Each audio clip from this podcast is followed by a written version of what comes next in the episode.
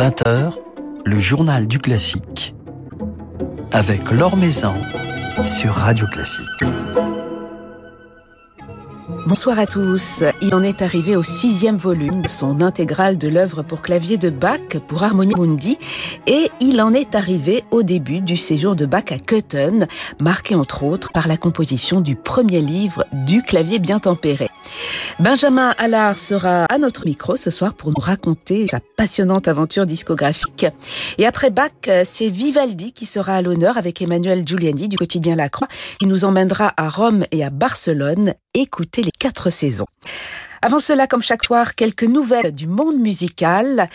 La pianiste ukrainienne Valentina Lizitsa, originaire de Kiev, n'a jamais caché son soutien aux séparatistes pro-russes. Ainsi se serait-elle rendue lundi dernier dans la ville de Mariupol, où les bombardements ont fait de nombreuses victimes, pour y jouer dans la rue et célébrer le jour de la victoire russe sur l'Allemagne. Ces différentes prises de position ces dernières années lui ont déjà valu d'être boycottées par plusieurs institutions.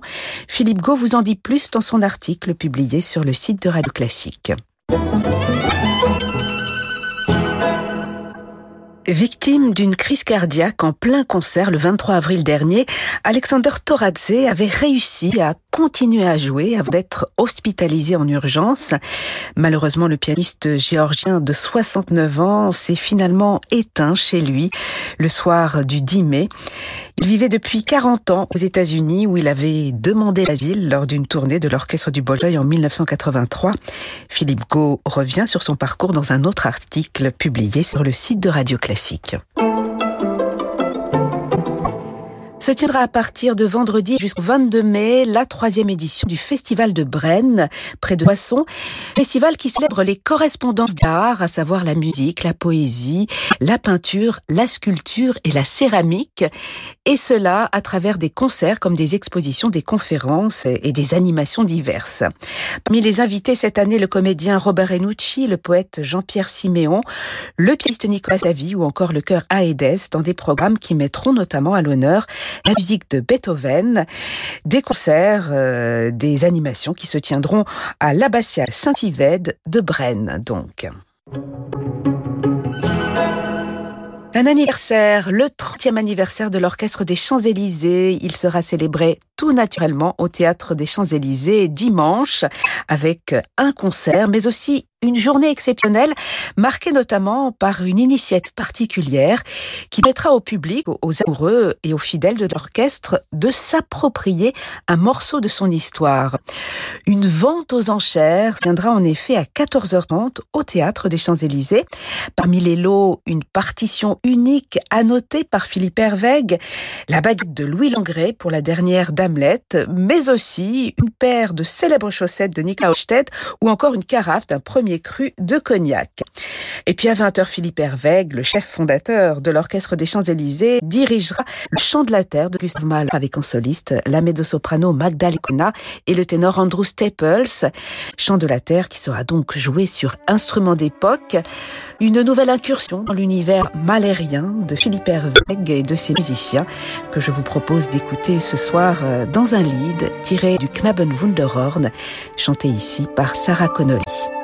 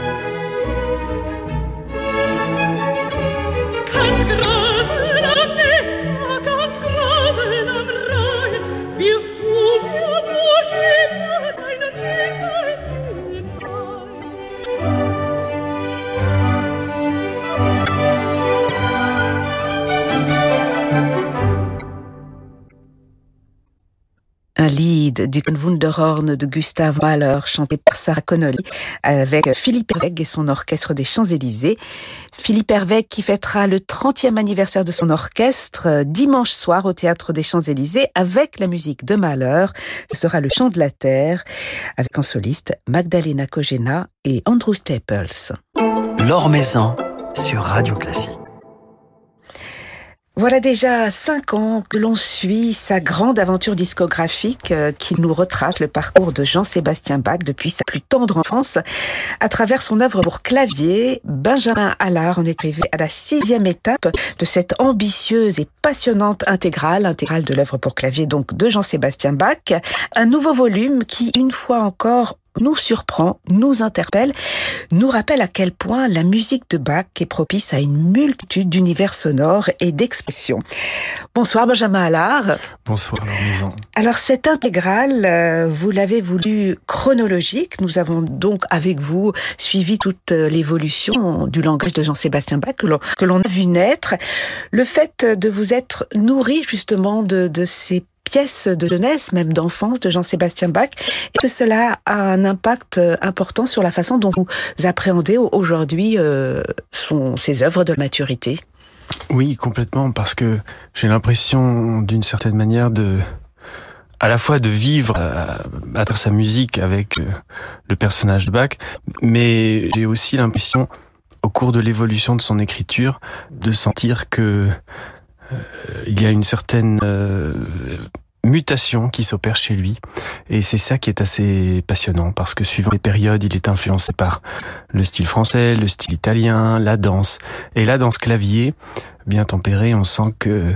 Euh, par exemple, hein, il y a plusieurs étapes, mais il a senti vraiment renouer avec la composition euh, entre guillemets contrapuntique et sévère de la fugue notamment. Oui, puisque c'est du clavier bien tempéré euh, qu'il s'agit. Clavier bien tempéré dont le premier volume a été euh, enregistré euh, lors d'une étape importante de la vie de Jean-Sébastien Bach, qui a à ce moment-là une trentaine d'années. Il quitte une ville pour une autre ville. Il quitte Weimar pour Köthen. Chaque ville a son importance dans le développement du langage de Jean-Sébastien Bach, Benjamin Allard. Oui, tout à fait. Alors la période de l'arrivée à Köthen est un peu particulière parce que Bach se retrouve veuf une première fois en 1720 et il y a une sorte de, douleur. C'est là qu'il va composer les sonates partita pour violon, la fantaisie chromatique, des pièces qui peignent un portrait assez douloureux de, de sa vie. Et la cour de Köthen était assez active au point de vue musical. D'ailleurs, il y avait beaucoup moins de musique euh, religieuse qui a été composée à, cette période-là. Et on pense que ce, ce clé bien tempéré, justement, dont c'est le, le, le 300e euh, anniversaire, puisqu'il n'a pas été publié, mais la date de 1722 figure sur le manuscrit tout comme une sorte de dessin euh, mystérieux qu'on a beaucoup de mal à interpréter, qui nous parle de l'accord du clavecin, c'est-à-dire la façon dont les, douze demi-tons peuvent être divisés pour justement réaliser cet accord bien tempéré et joué dans tous les tons. Donc c'est vraiment une nouvelle étape, peut-être la première étape de Bach à laisser un livre qui est un livre euh, didactique. C'est-à-dire que je pense que les compositions de Bach auparavant étaient des chorales, des fantaisies, des pièces libres. Et à partir de ce moment-là, je pense que Bach lui-même aussi se donne un cadre dans ce clavier bien tiré pour lui-même. Hein, il n'a pas publié, mais tout de même, il a été assez sévère avec lui-même pour laisser ce livre.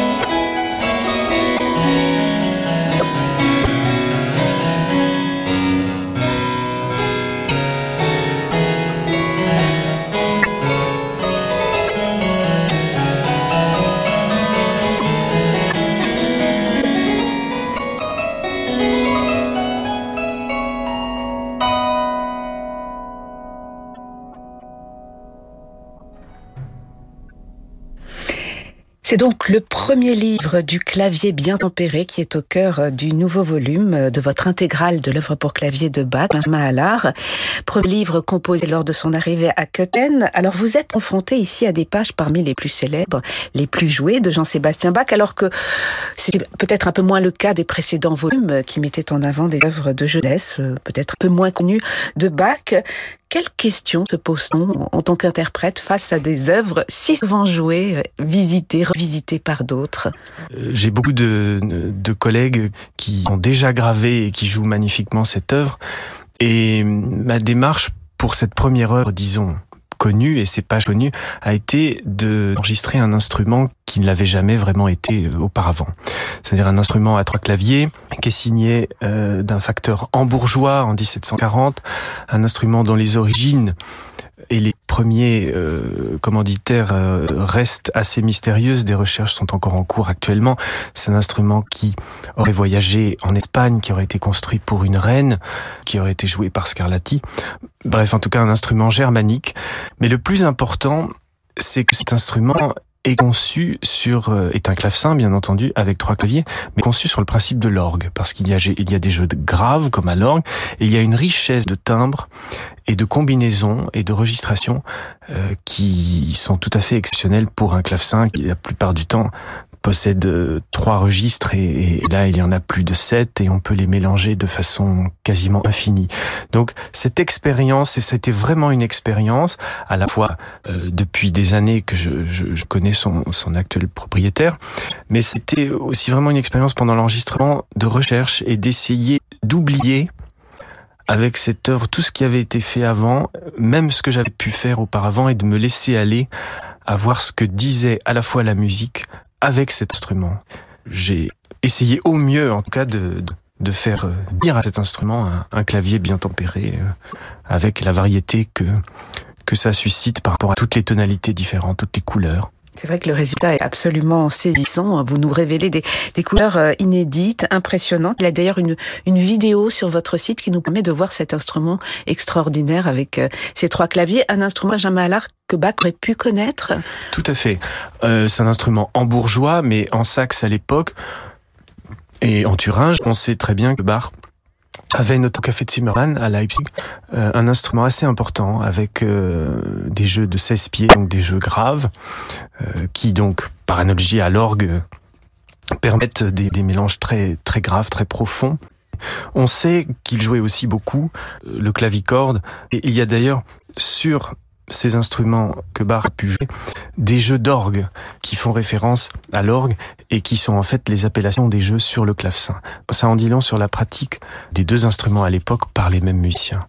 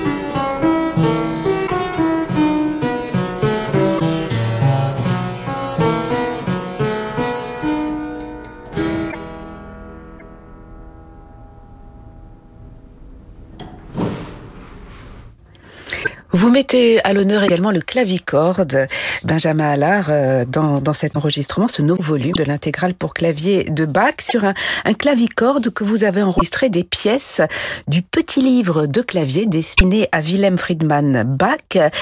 Petit livre qui est quelque part euh, un peu à, l'origine du, du, clavier bien tempéré, dans lequel en tout cas on, on, trouve les prémices de ce qui donnera ensuite euh, ces, ces recueils extraordinaires de, de fugues. Exactement. Le petit livre, euh, donc Klavierbüchlein für Wilhelm Friedman, a été rassemblé, disons, parce que c'était un cahier, donc il y a certaines choses qui sont incomplètes. Les choses ne sont pas totalement euh, autographes de Bach. Il y a l'écriture évidemment de Wilhelm Friedman qui apprenait à ce moment-là euh, la musique euh, en famille avec son père. Et il y a probablement l'écriture de sa mère, Maria Barbara. Et ce petit est daté de 1720. Et il y a des esquisses, notamment du premier prélude, du deuxième prélude en do mineur, avec des variantes.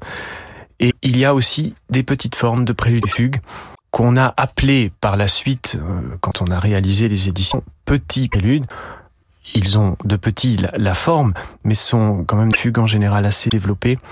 Et la pratique du clavicorde était souvent très domestique, évidemment, pour l'apprentissage.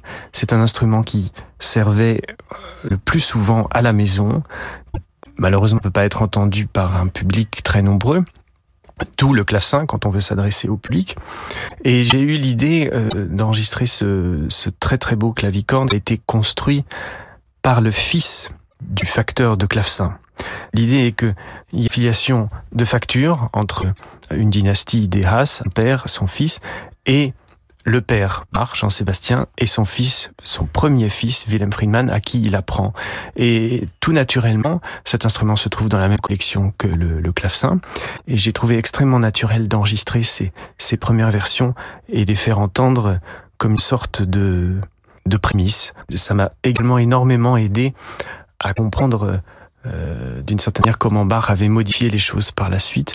Il laisse d'ailleurs des pages incomplètes de certains préludes, donc qui suscitent une, euh, une improvisation, euh, qui est aussi une forme d'apprentissage pour euh, son fils. Ça n'est pas terminé, mais tu dois improviser à la fin, comme ça se faisait énormément à l'époque. Jean-Sébastien Bach vous laisse une, une, grande liberté à vous, interprète. Vous avez d'ailleurs changé l'ordre des, des, préludes et fugues. Vous ne suivez pas la, la numérotation. Vous avez, Benjamin Allard, euh, inventé votre propre euh, ordre. Qu'est-ce qui, qu'est-ce qui l'a motivé? Qu'est-ce qui l'a motivé? C'est que l'ordre euh, de la numérotation suit un ordre chromatique, donc Do, Do dièse, Ré, euh, Mi bémol, Mi, euh, etc. Et je trouve que musicalement, dans un, disque et aussi au concert, le, le, fait de passer un palier chromatique ne s'enchaîne pas très bien. Et donc j'ai très très longtemps cherché, j'ai cru que je n'y arriverais pas. Et j'ai trouvé à, à réaliser une sorte de cycle et je me suis basé sur l'accord, c'est-à-dire la façon d'accorder. Quand on accorde un clavecin, on prend d'abord une référence d'une note hein, avec un diapason, et puis ensuite on raisonne beaucoup par tierce et par quinte hein, pour faire des intervalles entre eux et pour réaliser ce tempérament euh, qui va donner euh, l'accord du clavecin, en l'occurrence bien tempéré ici. Et donc j'ai décidé de concevoir un cycle à la fois de quinte et de tierce avec le relatif qui s'enchaîne euh, je trouve assez bien et qui permet aussi une autre écoute que celle à laquelle on peut s'attendre d'habitude avec le premier prélude euh, et autres. C'était une sorte d'expérience, mais comme tout ce projet d'ailleurs. projet passionnant que l'on suit avec beaucoup d'intérêt, beaucoup de passion. Euh, sixième volume donc de votre intégrale de l'œuvre pour clavier de Jean-Sébastien Bach, Benjamin Allard. C'est le premier livre du clavier bien tempéré, sachant que le second livre, il l'a écrit une vingtaine d'années plus tard, donc ce ne sera pas au programme septième volume, pas tout de suite. Non, le septième volume ça sera l'Orgelbüchlein, qui est un tout petit peu antérieur à, à, au clavier bien tempéré, qui est entre 1715 et, et 20, qui a été conçu à Weimar, et qui est un livre de chorale pour l'Église, de prélude au chant du choral à l'église et que nous avons réalisé avec euh, les enfants de la maîtrise de Notre-Dame et un ensemble vocal euh, qui s'appelle Bergamasque qui ont joué le rôle d'assemblée pour chanter les chorales. C'était une expérience aussi fabuleuse. Alors vous reviendrez donc à l'orgue hein, pour le, septième volume. Et puis un rendez-vous important le 21 mai au Temple du Foyer de l'âme à Paris. Vous jouerez en concert ce premier livre, Clavier bien péré. Merci beaucoup Benjamin Allard d'être passé nous voir. Merci beaucoup leur maison.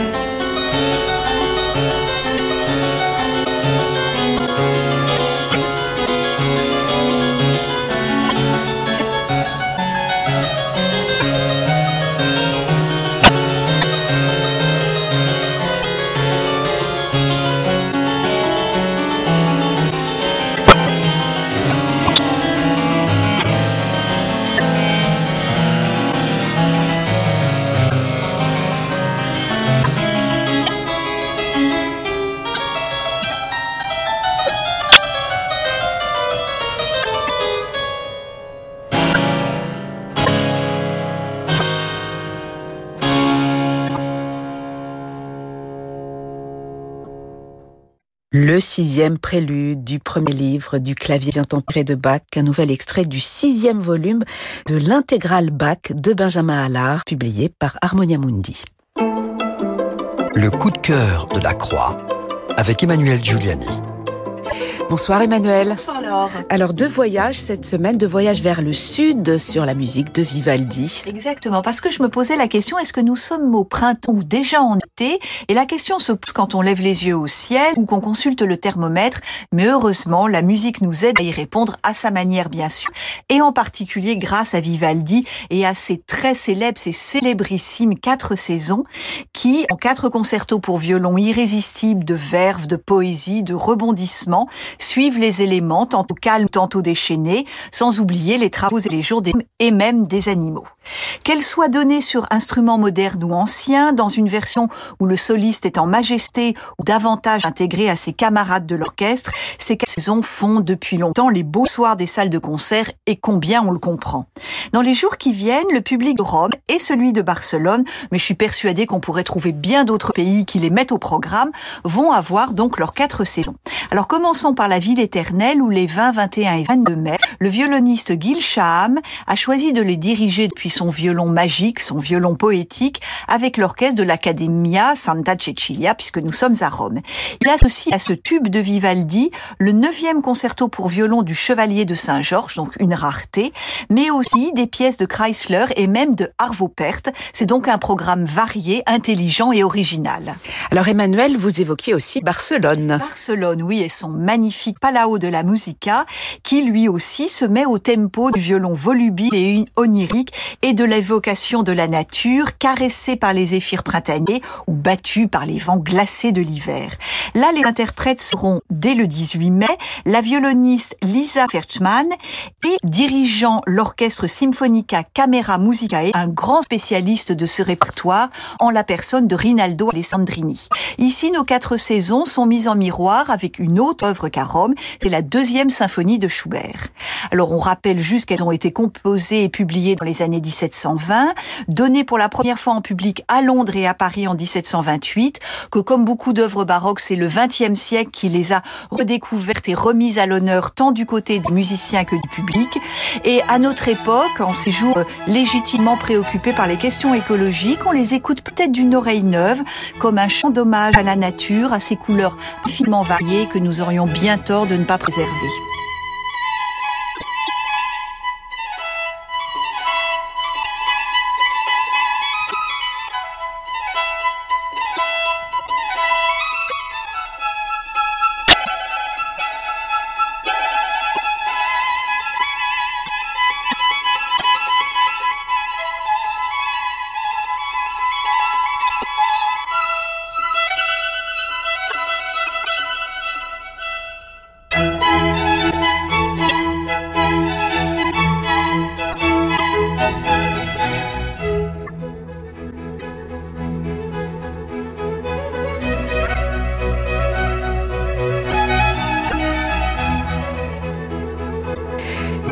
Quelques notes du printemps d'Antonio Vivaldi par le violoniste Gil Shaham avec l'orchestre de chambre Orpheus. Gil Shaham qui jouera les quatre saisons de Vivaldi la semaine prochaine à Rome où vous nous avez emmené justement Emmanuel. Merci pour ce voyage. Merci Laure.